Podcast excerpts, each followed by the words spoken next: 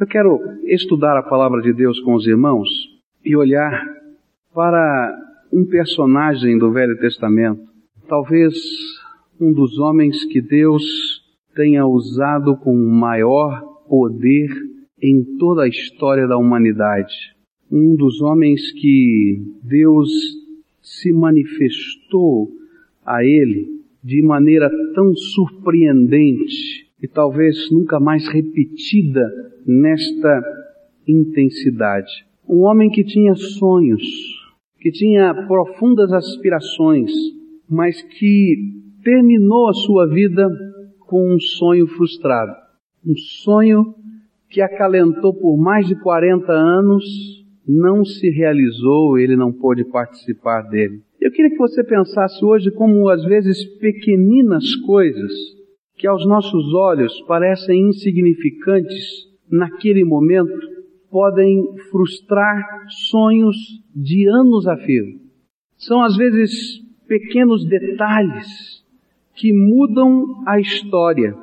Eu queria olhar para um dos personagens, esse personagem extraordinário da Bíblia, um homem verdadeiramente de Deus, porém que viveu aquele sonho frustrado por causa de uma ação irrefletida, um detalhe que mudou a sua história.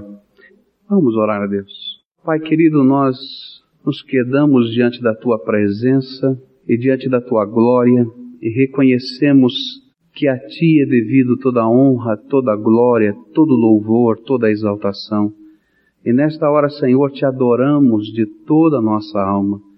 E reconhecemos, Senhor, a nossa humanidade, a nossa pequenez, a nossa falha, e reconhecemos ainda, Senhor, o teu amor tão grande, a tua misericórdia tão preciosa, o teu sustento. E nesta hora, Senhor, quando vamos estudar mais uma vez a tua palavra nesse dia, te pedimos que o teu Espírito Santo nos dirija, de tal maneira, Senhor, que possamos compreender a tua vontade para nós, e que o Senhor mesmo esteja aplicando a verdade da tua palavra aos nossos corações. Eu te peço em nome do Senhor Jesus. Amém, Senhor. Quando lemos esta história em Números capítulo 20, nos parece tão dura a decisão de Deus. E às vezes vamos olhando para aquilo que aconteceu e ficamos pensando, Senhor, mas o que é que aconteceu aqui? Parece alguma coisa tão pequena, tão simples, tão inconsequente, e de repente nós vamos percebendo com, uh, com tristeza no coração o resultado de uma ação tão pequenina, parecendo tão inconsequente, mas que frustra o sonho de 40 anos de Moisés. Moisés, desde o momento em que começa a conduzir esse povo, ele sabia que Deus iria cumprir a promessa, mas ele queria estar entre aquela geração que tomaria posse da terra. Porém, nesse dia, no lugar chamado contenda, Meribá, alguma coisa aconteceu que ainda que pareça aos nossos olhos tão pequenina, frustra os sonhos de Moisés. Nós vamos encontrar depois lá no livro de Deuteronômio, quando ele vai conduzindo o povo e ele começa a conquistar as primeiras terras do lado oriental do Rio Jordão. Então ele se alegra pelas vitórias pela terra que ele estava dividindo e ele faz então uma oração e diz: Senhor, me permite atravessar esse rio com esse povo, me permite tomar posse do restante da terra. E Deus vai lhe dizer lá no capítulo 3 de Deuteronômio: basta, Moisés, esse assunto eu não discuto mais. E eu posso imaginar o coração de Moisés quando Deus lhe diz: sobe na montanha e olhe a terra porque você não vai pisar nela. E você talvez diria, mas Deus está sendo injusto. Mas será que Deus precisaria usar de tanto rigor num assunto como esse?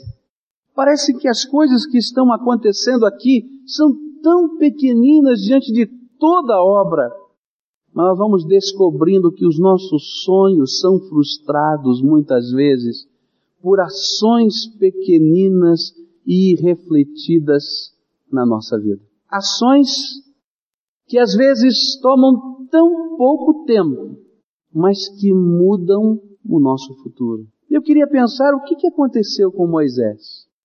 Quais foram as ações que o impediram de desfrutar os seus sonhos? E queria pensar se essas ações estão ainda dentro da nossa mente e do nosso coração. A palavra de Deus nos ajuda a compreender esse texto. Se não for assim, seria muito difícil entender o que aconteceu nesse lugar chamado Meribá, contenda. O Salmo 106, versículos 32 e 33, são um comentário divino sobre o que estava acontecendo e só Deus poderia nos revelar isso. A Bíblia nos diz assim: Indignaram-no também junto às águas de Meribá, de sorte que sucedeu mal a Moisés por causa deles, porque amarguraram o seu espírito, e ele falou imprudentemente com os seus lábios. Uma pequenina coisa começou a mudar no coração de Moisés. Moisés estava nesse momento e era nesse momento um homem amargurado, um homem cheio de amargura. A palavra de Deus nos diz em Deuteronômio 29, versículo 18 e Hebreus 12, versículo 15, que a amargura é uma raiz venenosa que contamina e que destrói. E é por isso que Hebreus vai dizer que ninguém pode cultivar no seu coração raiz de amargura. E a palavra de Deus vai nos dizer, no caso de Simão, o mágico, quando ele tenta comprar o poder de Deus, então o apóstolo Pedro diz a ele: Você está em fel de amargura, em laço de iniquidade. E o que a palavra de Deus tenta nos mostrar é que toda vez que a amargura toma conta do nosso coração, quando essas raízes amargas da vida, dos sentimentos negativos começam a fazer morada dentro da nossa mente, a nossa visão do mundo, a nossa visão das coisas, a nossa visão de Deus, a nossa visão do seu povo, a nossa visão de tudo que está ao nosso redor fica turva, corrompida, estragada. E foi isso que começou a acontecer com Moisés. Moisés começou a se amargurar do povo. Moisés começou a se amargurar da sua missão. Moisés começou a ter uma grande pena de si mesmo e começou a ficar profundamente triste, abatido, angustiado com os problemas que estavam sucedendo no meio do povo. E de repente os seus olhos ficam turvos, a sua mente fica turva. E a possibilidade de perceber a realidade que cerca fica cada vez mais confusa, cada vez mais atrapalhada. E de repente as pessoas que vivem raízes de amargura, como Moisés estava vivendo, só conseguem perceber a realidade através da sua própria dor. O seu coração está amargo, está doído, está machucado. Existem raízes doentes, raízes amargas, raízes venenosas que estão estragando a sua vida os seus olhos não conseguem enxergar outra coisa a não ser a sua própria dor. São pessoas que vivem profundos problemas de relacionamento. Tem problemas com a família, tem problemas com pessoas no trabalho, tem problemas dentro da igreja, tem problemas com Deus. Aos seus olhos todos estão doentes, mas na verdade os seus olhos estão doentes e o seu coração está doente e eles precisam ser transformados, trabalhados pela graça de Deus. Porque seus sonhos de vida poderão ser frustrados para sempre por causa de sentimentos que não foram trabalhados. Eu conheço pessoas que perderam bons empregos e vão continuar perdendo bons empregos enquanto o coração não for trabalhado. Eu conheço pessoas que têm às vezes resolvido uma situação dentro da família e daqui cinco minutos já criou mais dez. E a família continua sempre em tumulto. E vão continuar sempre em tumulto enquanto o coração não for trabalhado. Porque a boca fala do que o coração está cheio. As mãos fazem o que o coração manda. Os olhos veem e percebem aquilo que o coração quer perceber. Moisés não estava percebendo. O povo contendia com Deus porque faltava água, mas Moisés contendia com Deus porque o povo brigava com ele. E Moisés e o povo não eram diferentes. O povo estava muito triste porque não tinha água. E triste com Deus. Deus, por que, que o Senhor me mandou para o deserto? E Moisés estava muito triste por causa do povo. Deus, por que, que o Senhor me deu esse povo? E não havia diferença. Tanto o povo quanto Moisés contendiam com Deus. O desafio que Deus tem a você hoje é não frustre os seus sonhos por causa de sentimentos, mas hoje abra o seu coração para falar daquilo que dói e deixe o Espírito Santo de Deus fazer uma obra de cura dentro da sua alma. Porque enquanto nós escondemos os nossos sentimentos, e enquanto nós mentimos ao Espírito Santo dizendo que está tudo bem, os nossos olhos estão ruins, o nosso coração está ruim, o gosto que vinca na nossa boca é amargo. Mas quando nós permitimos que o Espírito Santo de Deus trabalhe a nossa alma, os nossos olhos mudam. E quando nós permitimos que o perdão entre no nosso coração, e quando nós aprendemos a abençoar as pessoas, no nome do Senhor Jesus, e quando nós aprendemos a usar as armas do Espírito na batalha espiritual, nós vamos descobrindo que nós não precisamos carregar dentro do nosso peito raízes profundas, amargas e venenosas que destroem a nossa percepção de Deus e do mundo. O desafio do Espírito Santo de Deus a você é abra o seu coração e deixa Deus lancetar o que está doendo. Fala para Ele tranca a porta do seu quarto, sai com o seu carro, para no meio do caminho e fale com Deus e diga: Senhor, a minha amargura é essa, eu preciso de cura. Tenha misericórdia da minha vida.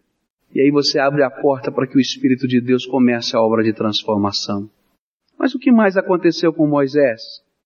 A Bíblia nos diz no Salmo 106, versículo 33, ele falou imprudentemente com seus lábios. Porque normalmente quando o nosso coração está amargo, os nossos lábios são amargos, as nossas palavras são setas. E nós não percebemos.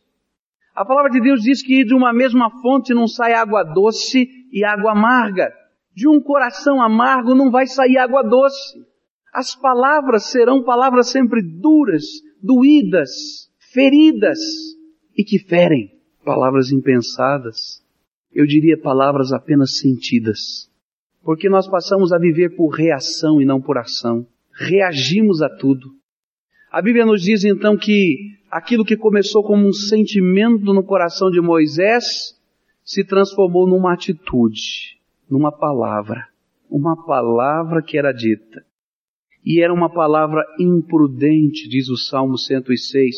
Agora, qual foi a palavra imprudente de Moisés? A palavra de Deus nos diz em Números 20, versículo 10, Ouvi agora, rebeldes, porventura tiraremos água desta rocha para vós? Sabe qual era a palavra imprudente de Moisés? Povo rebelde, vocês querem que eu vire água? Vou virar água aqui para vocês? Vou produzir água? Eu mesmo vou fazer água para vocês? É isso que vocês querem? E de repente alguma coisa começou a mudar no coração de Moisés. Quem era Moisés? Por acaso estava em Moisés o poder, a autoridade?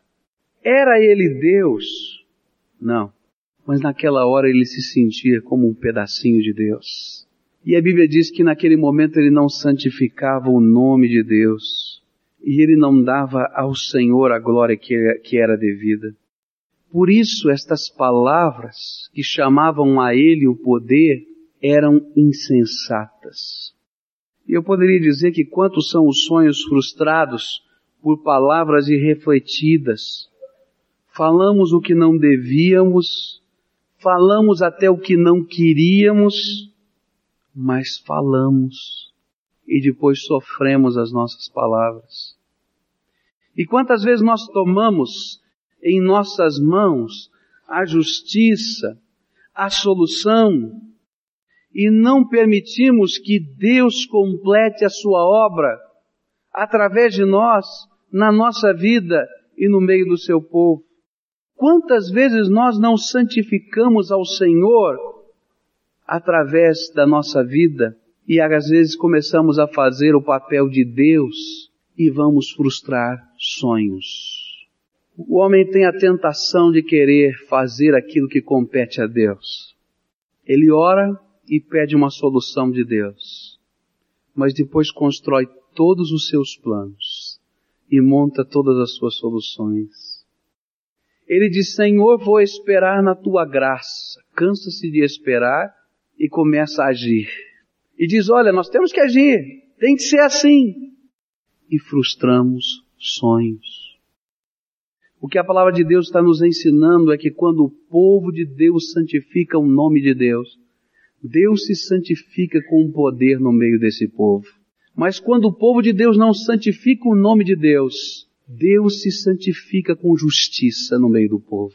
Sonhos são frustrados. Eu sempre pensei que Deus não precisa castigar ninguém, ainda que Ele discipline. Ele não precisa. Basta Ele dizer, agora você está por sua conta. Só isso. E Ele tirar a mão de proteção, a mão de bênção, a mão da sua graça. E não precisa haver mais nada porque você sozinho está perdido. O grande desafio é, tira do coração a amargura, tira dos seus lábios a palavra dura, tira da sua mente o fazer, o realizar e aprenda a depender de Deus. Ouça a ordem do Senhor, caminha passo a passo diante dessa ordem, nem um passo para a direita, nem um passo para a esquerda. Porque se você caminhar sozinho, seus sonhos serão frustrados. Porque é só o Senhor quem abençoa. Cuidado, para que você não se sinta Deus nas decisões, nas ações, nas tomadas de posição, mas que você continue sendo servo do Senhor em qualquer circunstância. A última coisa que esse texto me ensina de modo muito particular é que às vezes nós somos tentados nesse processo. Nosso coração está amargurado, nossos lábios estão amargurados e de repente então nós começamos a nos apegar a coisas que não têm tanto valor assim. Deus ou a vara de Deus? O Senhor disse a Moisés, Moisés, toma a vara que está diante de mim. E aquela vara era o símbolo do poder de Deus. Aquela mesma vara que Deus tinha transformado em serpente, que havia encolhido as serpentes dos magos do Egito, a mesma vara que ele havia ferido o rio Nilo, para que as águas se transformassem em sangue, a mesma vara que em outras ocasiões ele tinha batido, inclusive na rocha, a mesma vara que quando os homens discutiram o sacerdócio de Arão, ele colocou na tenda da congregação e ela de um dia para o outro deu folhas, flores e frutos maduros, como sinal de que Deus estava ali agindo. Esse era um símbolo do poder de Deus. E de repente então houve um sentimento uma palavra e uma ação. A ação foi a seguinte, quando ele disse irado ao povo, vou virar água, vou, posso eu fazer essas coisas?